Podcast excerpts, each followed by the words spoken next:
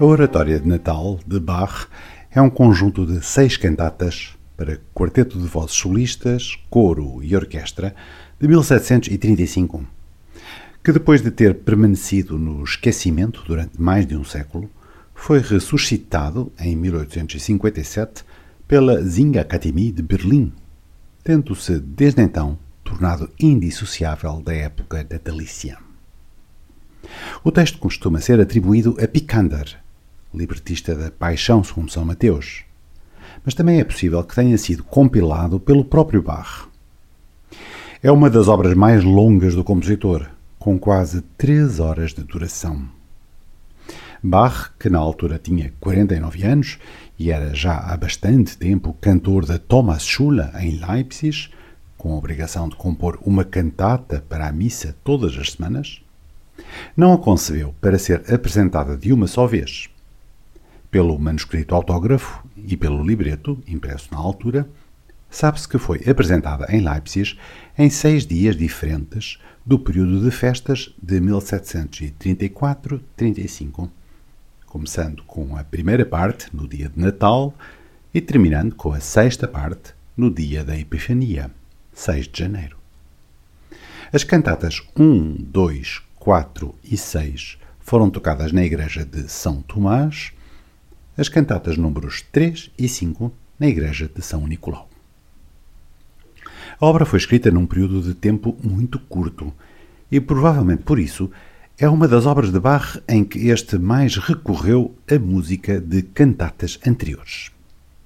Vários coros e áreas provêm de três cantatas celebrativas que escreveu à margem dos seus ciclos anuais de cantatas sacras, bem como de três outras cantatas cuja música se perdeu.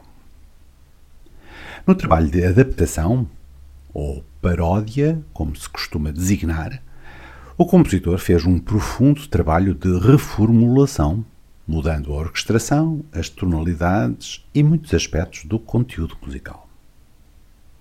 Segundo Christoph Wolff, para Bach nada fazia mais sentido que utilizar música do aniversário escrita para uma família real como música para celebrar o nascimento de Cristo, o Rei dos Céus.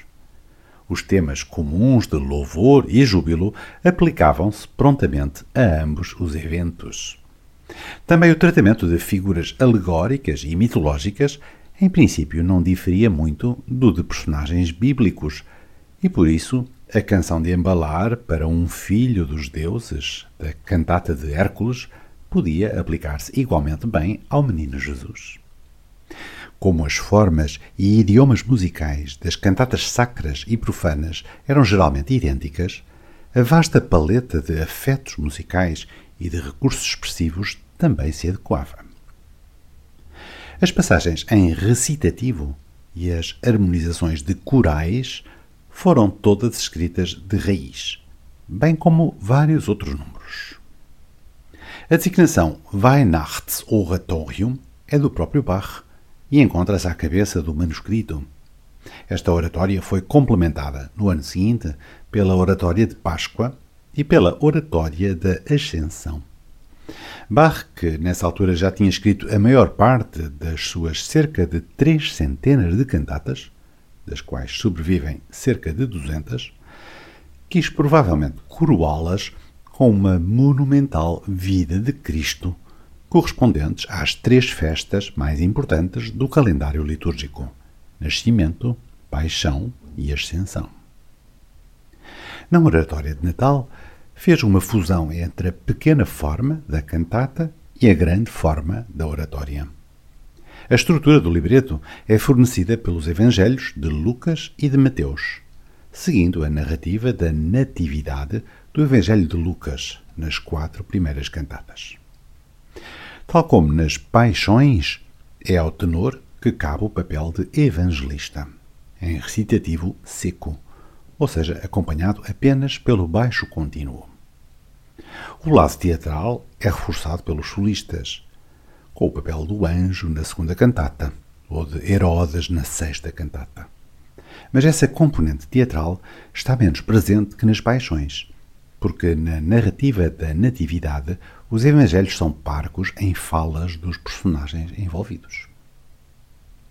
Outro elemento crucial da estrutura são os corais harmonizados, maioritariamente baseados em hinos protestantes, usados na época.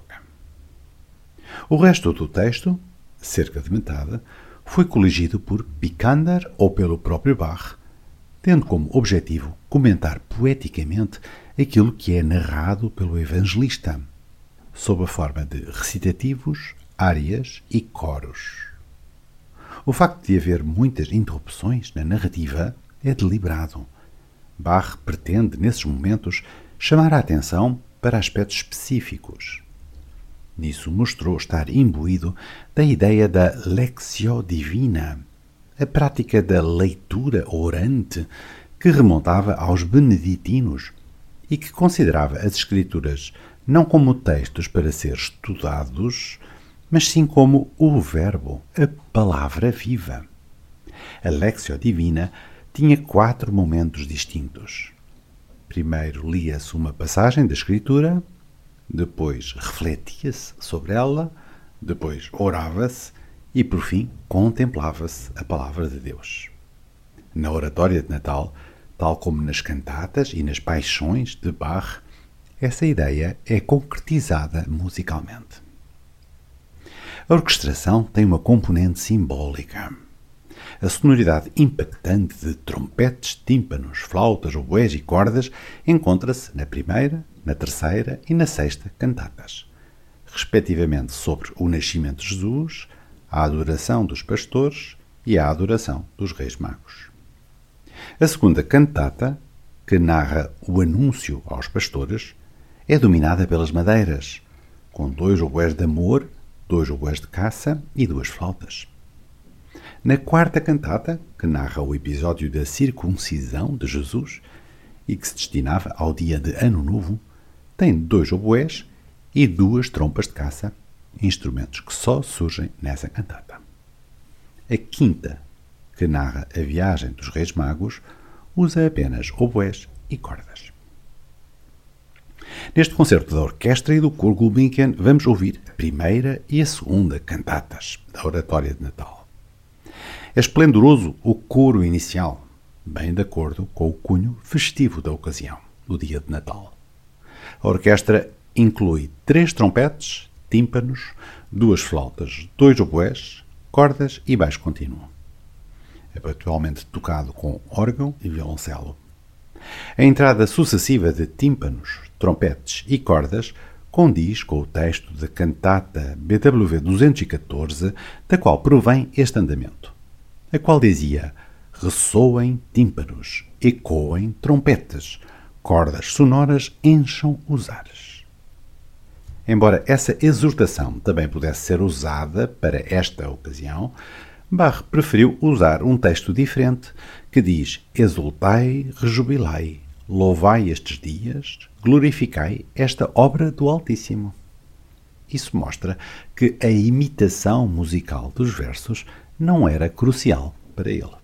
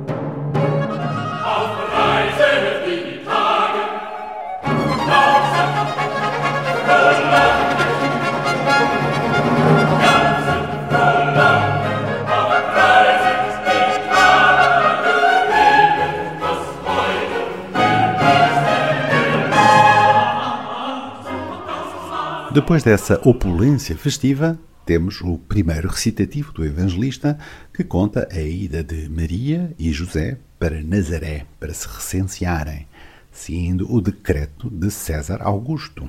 dizendo que aí se cumpriram os dias em que Maria havia de dar à luz. Es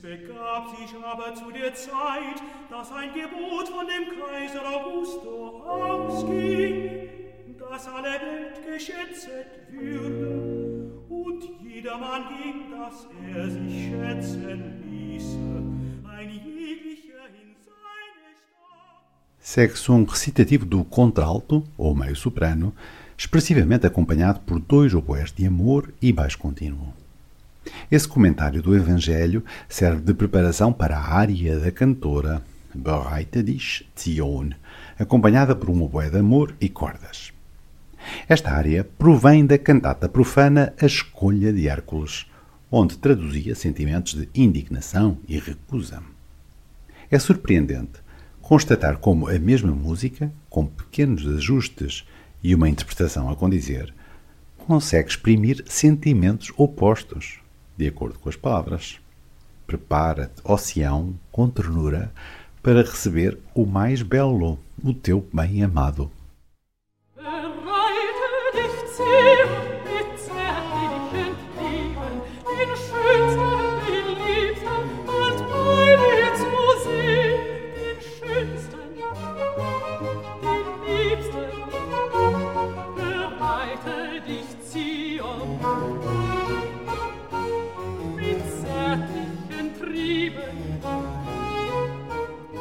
O número 5 é um coral harmonizado com base numa melodia pascal que a Paixão de São Mateus tornou particularmente célebre, o Haupt voll Blut und Wunden, usando aqui uma estrofe de um hino de Paul Gerhardt em que os fiéis se interrogam como poderão ir ao encontro de Jesus.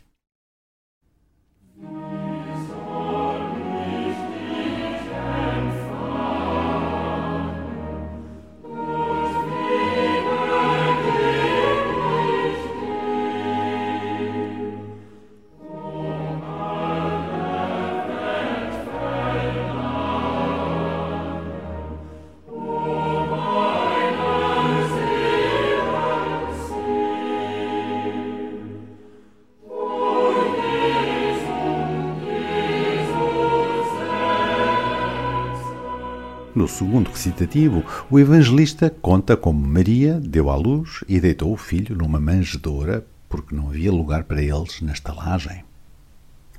Segue-se uma maravilhosa tapeçaria que alterna coral e recitativo, com oboé e oboé de amor a dar acentos pastorais. O coral, entoado pelos sopranos do coro, baseia-se num hino de Lutero. Veio à terra como um pobre que Ele tenha piedade de nós. Cada verso é intercalado por um comentário em recitativo do baixo, pontuado pelos oboés. Quem será capaz de exaltar condignamente o amor que o nosso Salvador nos traz?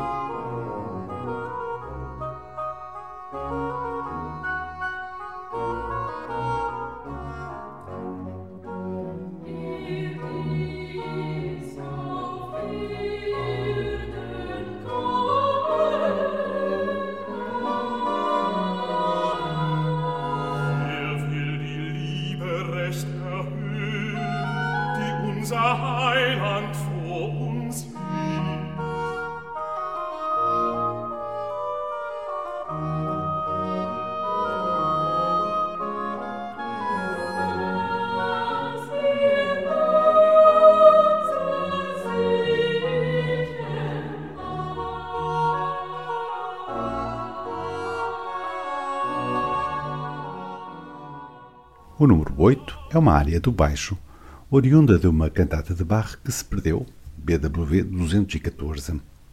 Às cordas junta-se um trompete solista, instrumento que Bach associava ao poder divino, o que está de acordo com o texto. Magnífico Senhor, Rei poderoso, nosso amado Salvador, Oh, como vós desprezais as pompas deste mundo!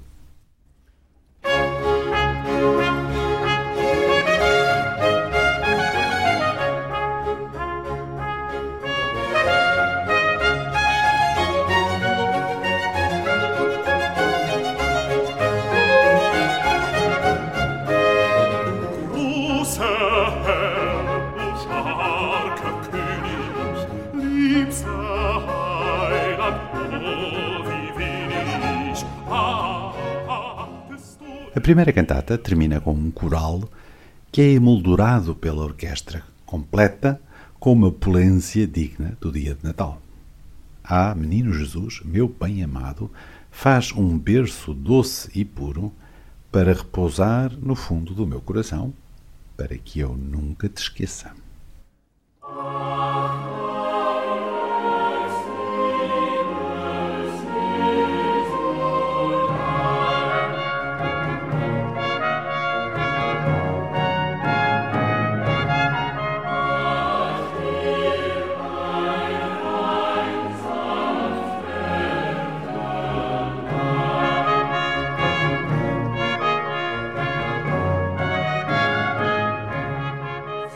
A segunda cantata da Oratória de Natal narra a Anunciação aos pastores e começa com uma sinfonia que foi composta de raiz e que ilustra a capacidade que Bach tinha de abarcar inocência e emotividade num ambiente pastoral. Albert Schweitzer via nesta sinfonia uma antifonia entre o coro dos anjos, com cordas e flautas, e o grupo dos pastores, com oboés, começando pelos anjos.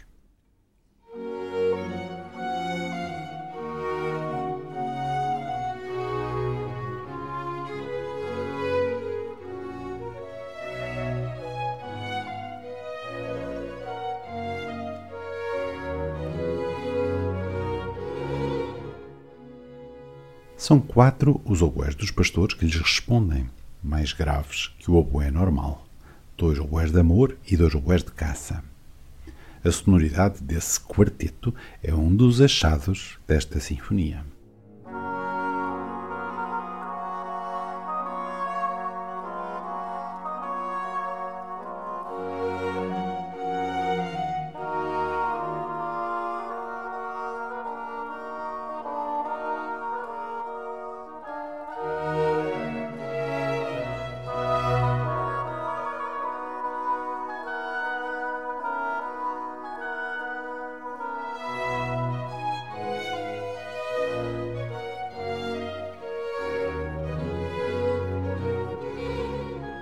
Esta sinfonia é quase um embrião da futura forma sonata do classicismo, com exposição, desenvolvimento e reexposição.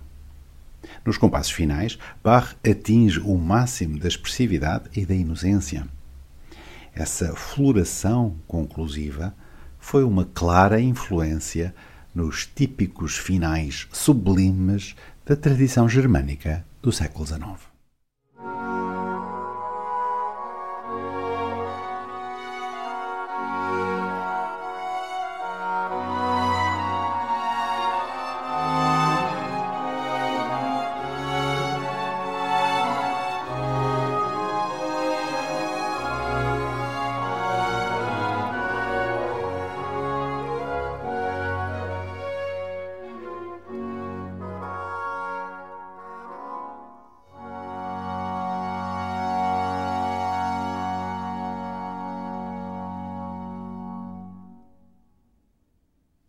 Depois de o evangelista contar que o anjo do Senhor se aproximou dos pastores, um coral harmonizado, dobrado pela orquestra, diz-nos: Irrompe, ó radiosa aurora, e faz que o céu se ilumine com a luz do dia.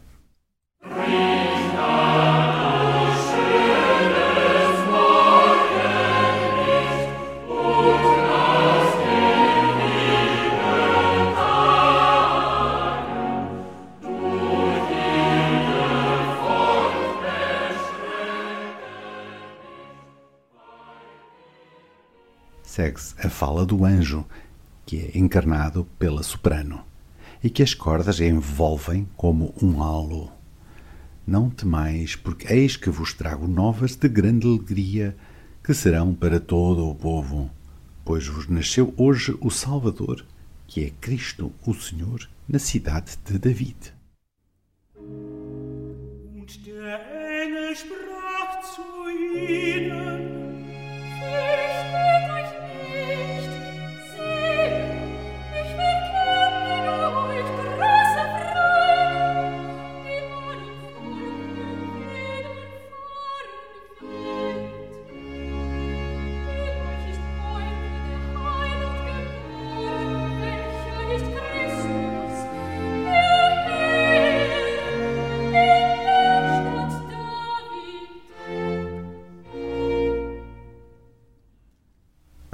ao baixo fazer um comentário da escritura, num recitativo pontuado pelos quatro oboés dos pastores, e entoar depois uma área que tem origem na cantata BW 214, escrita para o aniversário da Rainha da Polónia e eleitora da Saxónia.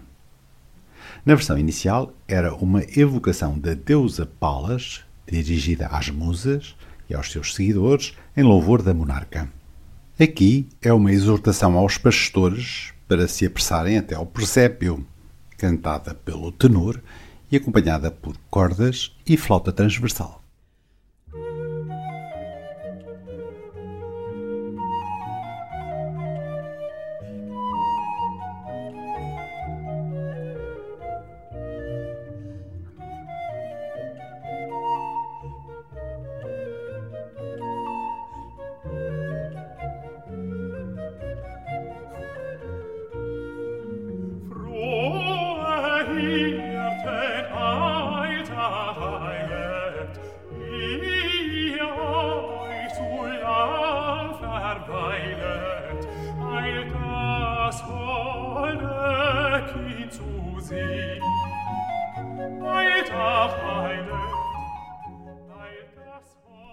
Num breve recitativo, o evangelista diz que encontrarão o menino envolto em panos e deitado numa manjedoura.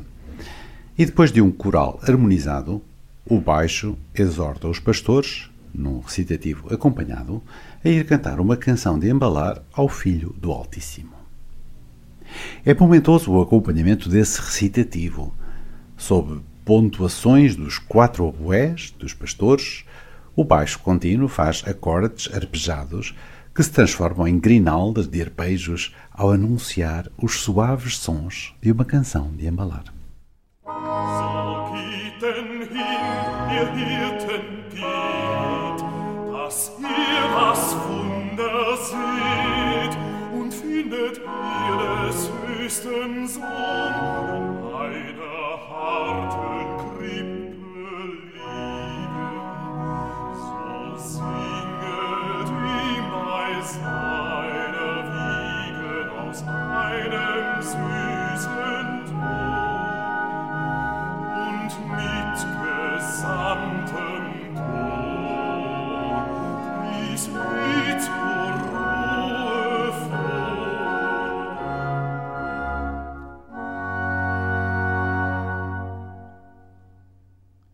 Canção de embalar é uma área de contralto oriunda da cantata A Escolha de Hércules, BWV 213. Em vez de Alcmena a embalar o seu filho, semideus, temos Maria a embalar o menino Jesus. A versão inicial, para soprano, só tinha acompanhamento de cordas. Agora tem, além das cordas, um oboé de amor e uma flauta transversal.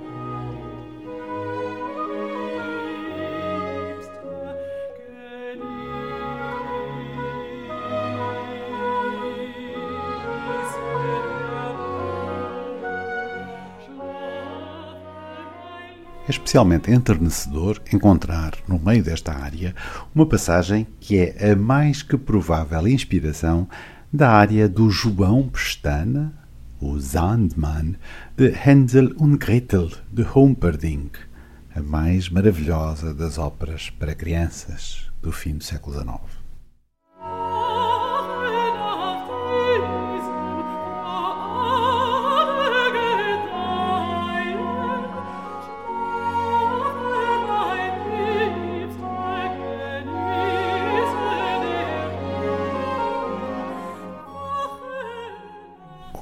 Então o evangelista como o anjo e os exércitos celestiais vieram louvar Deus, cantando Glória a Deus nas alturas e paz na terra aos homens de boa vontade. Essas palavras célebres dos anjos, tão célebres que se tornaram parte do texto da missa, são entregues ao coro num vivace, em que toda a orquestra rejubila com acentos picados e síncopas que lembram polifonia do fim da Idade Média.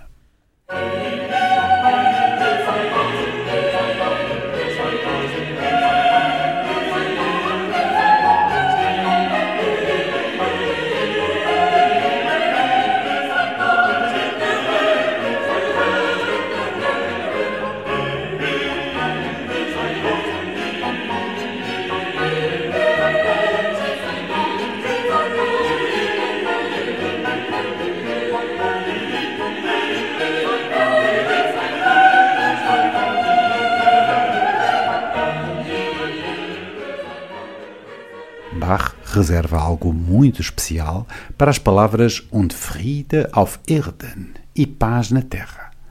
Volteios de dissonâncias em síncopas, numa vertigem que parece sugerir não a paz, mas precisamente o sofrimento que há na terra. Subitamente parece que há algo de Mozart no ar. Terá sido este um dos manuscritos que Mozart consultou maravilhado quando foi a Leipzig em 1788?